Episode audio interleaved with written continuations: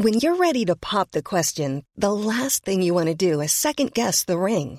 At Bluenile.com, you can design a one-of-a-kind ring with the ease and convenience of shopping online. Choose your diamond and setting. When you find the one, you'll get it delivered right to your door. Go to Bluenile.com and use promo code LISTEN to get $50 off your purchase of $500 or more. That's code LISTEN at Bluenile.com for $50 off your purchase. Bluenile.com code LISTEN.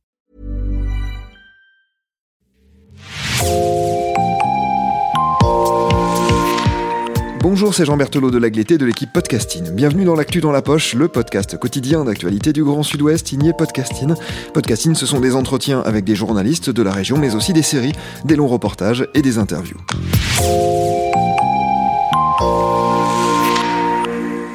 Nous recevons aujourd'hui une journaliste girondine qui travaille notamment pour notre partenaire rue 89 Bordeaux, mais nous la recevons en tant qu'autrice d'un petit guide qui vient de paraître aux éditions Solar.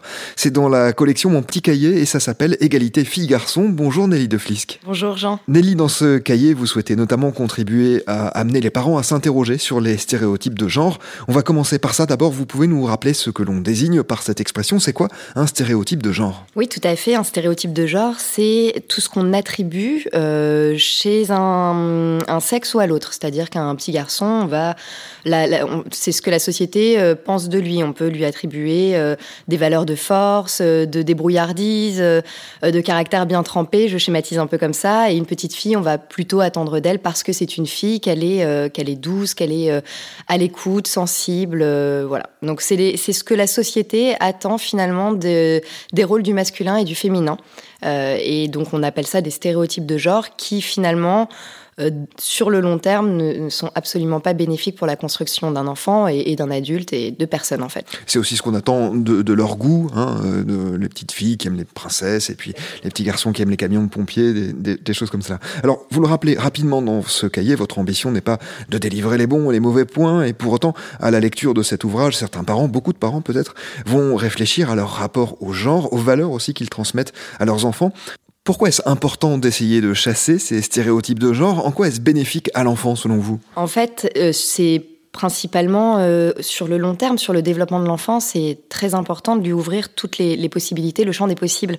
En, ayant des stéréotypes de genre sur, euh, sur les enfants, on, les, on les enferme dans des, dans des cage, j'allais dire, où on leur colle une étiquette sur le front.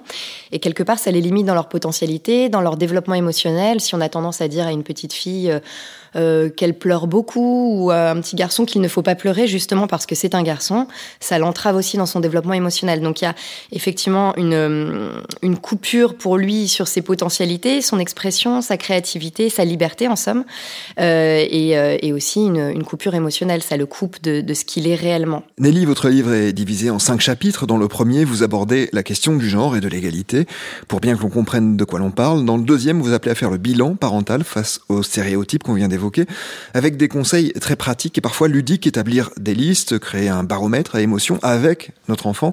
L'idée, c'était finalement d'aborder un thème grave, mais avec une forme de légèreté, c'est ça? Oui, exactement, quelque chose d'assez appropriable en fait pour les parents, parce que euh, l'idée, c'est pas d'aller euh, d'aller leur dire euh, il faut surtout pas, je sais pas, offrir du rose à sa fille ou ne plus offrir de petits camions à, son garçon et, et d'être très dogmatique comme ça. Moi, j'avais envie de, de faire un livre qui qui ouvre du choix en fait et qui donne des conseils euh, très accessibles, très ludiques et appropriables par tous en fait pour euh, déjouer ce qu'on met en place parfois même de façon inconsciente, comme les petites choses qu'on a intégrées, par exemple le sexisme bienveillant qui consiste à, à être euh, galant, avoir de, de, de, la galanterie envers une femme. C'est, c'est, je pense qu'on de nous on en a, on a, on a tous des, des attitudes de galanterie des hommes envers les femmes, euh, mais c'est aussi de le remettre, de faire un pas de côté et de remettre en question ces petites choses qui ne sont pas graves, mais qui instillent à notre enfant l'idée que les femmes ont besoin d'aide ou ont besoin d'être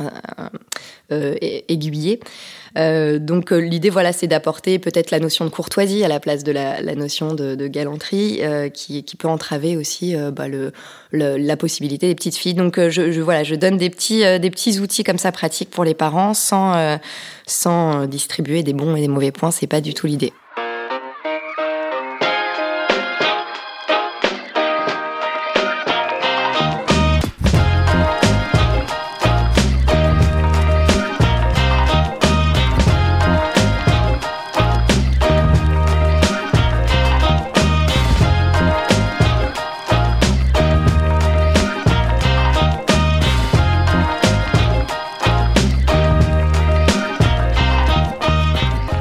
Les deux chapitres suivants s'appellent J'établis les bonnes bases antisexistes dans ma famille et j'organise un quotidien non sexiste pour ma famille. Alors on ne va pas divulgacher évidemment hein, ce que l'on trouve dans votre livre, mais en deux mots, vous pouvez nous évoquer ce que vous avez voulu expliquer dans ces chapitres-là?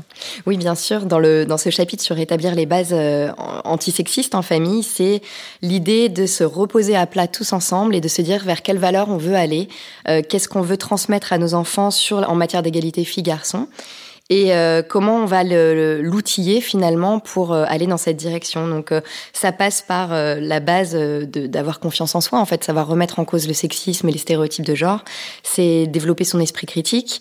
Donc je donne comme ça des petits conseils sur créer des débats en famille, dérouler le plus loin possible son argumentation pour apprendre à repérer les failles et, et savoir dire non aussi. Euh, accompagner aussi son enfant dans toutes ses émotions. Donc, euh, que ce soit la colère pour les filles, c'est une émotion qui, a, qui est très souvent réprimée euh, chez les petites filles et on le voit même chez les femmes. On n'attend pas souvent d'une femme qu'elle se mette en colère alors que c'est une émotion qui est indispensable pour tous, filles comme garçons. Ça permet de se défendre soi-même, de défendre ses opinions, d'avancer dans la vie. Donc je donne quelques conseils comme ça pour exprimer et favoriser l'expression de la colère. Attention, je dis pas aux parents non plus de dire à leurs enfants de de voilà d'exploser partout dans la maison, mais en tout cas de pas la censurer chez les petites filles et de l'accompagner. Euh, pareil pour euh, pour l'amour, ça me semblait être important de revenir sur cette émotion qu'on favorise beaucoup chez les petites filles, les sentiments amoureux, le fait de d'être d'être amoureux de quelqu'un. Chez les petits garçons, euh, ils se construisent en, ayant un peu honte de ce sentiment.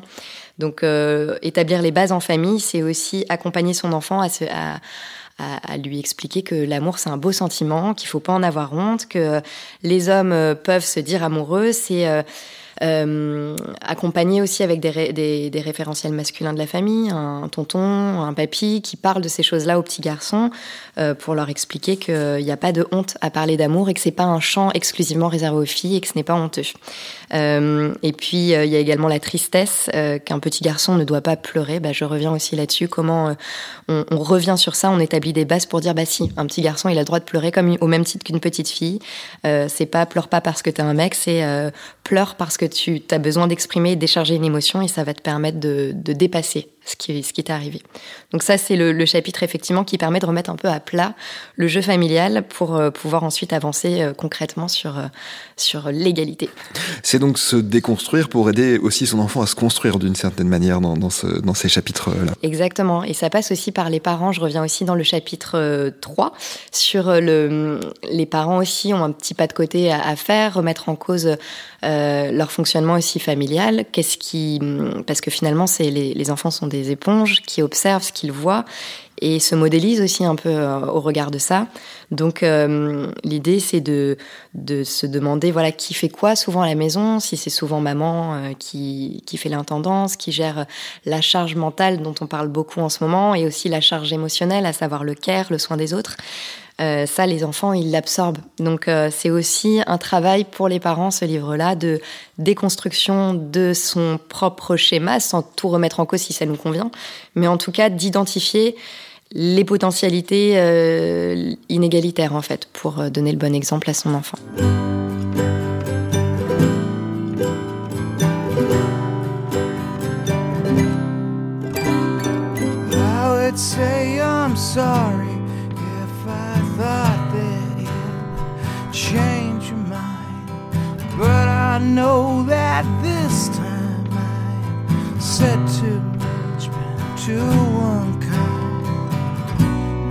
I try to laugh about, cover it all up with lies.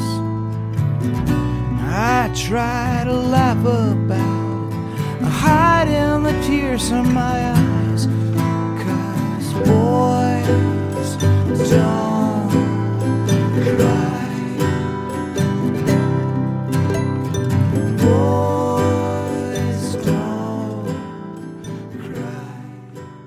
Nelly, dans le cinquième et dernier chapitre qui s'intitule Je donne à mon enfant les outils pour lutter contre les préjugés, on retrouve là encore quelques conseils très pratiques, hein, des conseils de répartie, de sororité aussi. Il est question également de consentement. Est-ce que vous avez le sentiment que c'est ce qui a manqué à, je cite, la mini-moi que je revois dans la cour de récré rager contre les inégalités et le sexisme, c'est-à-dire bien sûr la petite fille que vous étiez Avec la frange. Avec la frange, j'ai oublié la frange. c'est ce qui m'a manqué quand j'étais petite euh, et, je pense effectivement euh, c'est c'est très bien dit parce que j'ai l'impression que ce dernier chapitre aussi, il, répond à ce que, moi j'aurais aimé avoir. Euh, c'est-à-dire euh, me sentir accompagnée, euh, être dans la sororité, parce que moi, voilà, quand j'étais petite, on n'était pas encore euh, très tourné vers ces questions d'égalité filles-garçons, même si l'école, euh, voilà, les filles et garçons allaient à l'école. Enfin, j'ai été à l'école avec des petits garçons et que mon éducation a été la même. malgré tout, j'ai ressenti en tant que fille des, inégalités propres à mon genre et, et de savoir identifier quand quelqu'un nous fait une remarque sexiste, qu'on soit fille ou garçon, et de d'avoir le courage de, de dire de se de se poser en, en, contrepoint et de dire bah non je suis pas d'accord avec ça. Euh, et de le faire avec humour aussi parfois de pas aller au frontal euh, mais de, de, trouver voilà des, des, angles pour remettre en question ce que les autres pensent aussi pour défendre ce qu'on ressent fortement à l'intérieur. Ça ça m'a ça m'aurait aidé. Donc du coup j'avais envie de transmettre ça. Et aussi euh, comme vous le dites la sororité je pense que c'est on en parle aussi beaucoup aujourd'hui. Euh, mais ça c'est ça me semble essentiel pour les petites filles euh, que ce message leur soit transmis, qu'elles ne sont pas des rivales, mais qu'au contraire elles peuvent grandir ensemble et se valoriser, que se valoriser les unes les autres. Au final, c'est se faire la courte échelle pour avancer plus loin et au final dépasser tous, garçons comme filles, euh, le sexisme. Nelly, une question un petit peu personnelle. Vous êtes maman de deux garçons, je me permets de l'évoquer puisque vous l'évoquez vous-même dans le livre. Est-ce que vous avez le sentiment que vous avez réussi à en faire, alors le petit, justement un peu trop petit sans doute, mais euh, l'aîné notamment, est-ce que vous avez l'impression qu'il s'empare finalement de ces valeurs-là? C'est pas facile. C'est pas évident euh, parce que euh, on a beau être attentif, donner des conseils, d'être d'être voilà, d'être outillé parce que ce livre m'a aussi aidé moi-même à, à, déconstruire pas mal de choses, euh, de, de, de, lui donner de la littérature enfantine qui soit plus égalitaire, de, de faire attention aux, aux, dessins animés qu'il regarde en lui posant quelques questions. Malgré tout, on sent bien que ça reste quand même compliqué. Moi, mon petit, donc il a 4 ans, il est en maternelle. Et, euh, et l'école aussi a, joue, joue à plein dans la représentation un peu euh, sexuer des, des attentes des, des, femmes et des hommes. Et donc, du coup, ça lui arrive d'avoir des réflexions sur je veux pas mettre du rose ou, euh, ou euh, ça, c'est pour les filles. Et, et c'est tout le positionnement du parent qui est, qui est compliqué dans ces moments-là.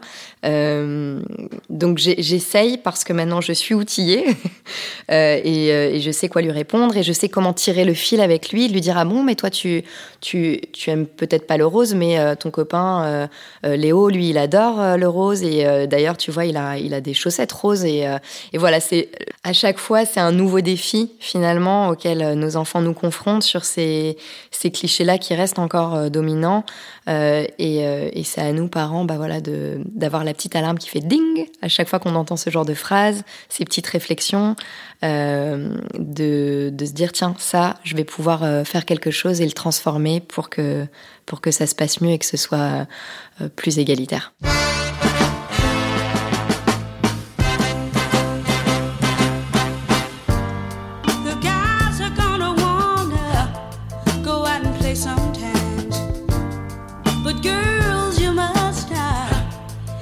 get you down. Just take this advice I give you, just like a mother. You try to match your guys, Don't try to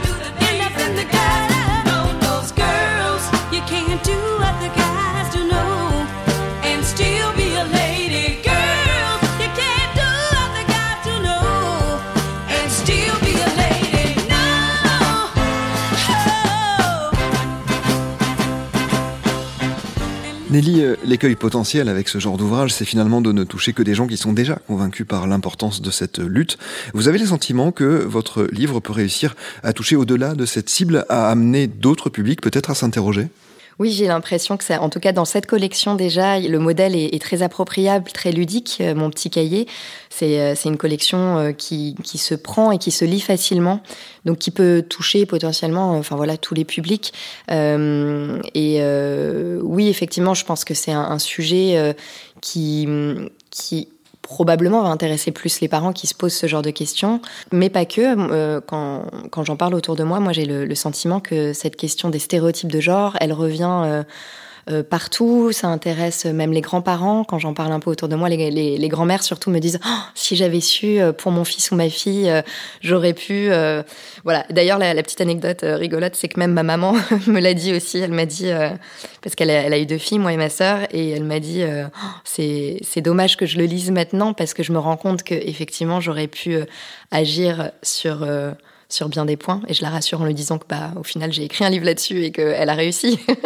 Mais mais que effectivement ça, il faut en tout cas il faut ça, puisse euh, toucher le plus largement de, de monde possible et, euh, euh, et c'est une question qui nous concerne tous et qui concerne l'avenir de nos enfants, l'avenir de nos sociétés et, c'est très actuel donc j'espère qu'il parlera. Merci beaucoup Nelly De d'avoir été notre invitée. Je rappelle que vous êtes journaliste indépendante, vous travaillez notamment pour rue 89 Bordeaux. Vous publiez aux éditions Solar Mon petit cahier égalité fille-garçon. Cela coûte 7,90€ et c'est en vente dans toutes les bonnes librairies, mais aussi notamment sur www www.librairie-nouvelle-aquitaine.com. C'est l'occasion pour nous d'évoquer ce site, un rassemblement de librairies indépendantes de la région qui vous permet de vous procurer très rapidement cet ouvrage et bien d'autres et qui permet aussi de rémunérer ses professionnels. Les libraires donc au juste prix, c'est une très bonne alternative à la FNAC ou à Amazon entre autres et je précise que nous ne sommes pas partenaires de, ce site et que donc ceci n'est pas un message euh, rémunéré. C'est la fin de cet épisode de podcasting, l'actu dans la poche. Merci de l'avoir écouté. Réalisation Olivier Duval, rédaction en chef Anne-Charlotte Delange, production Clara Echari, Mireille Rennes, Echea, Agathe Ternier, Raphaël Larder, Raphaël Orenbuch et Marion Ruot. Coordination éditoriale et programmation musicale Gabriel Taïeb.